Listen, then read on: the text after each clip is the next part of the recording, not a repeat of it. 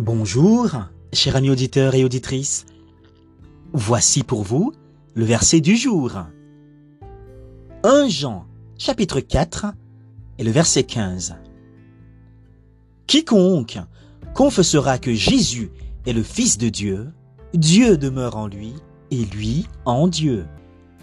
C'était le verset du jour sur la RLS One, votre radio. Que Dieu vous bénisse et passez une belle journée dans son amour.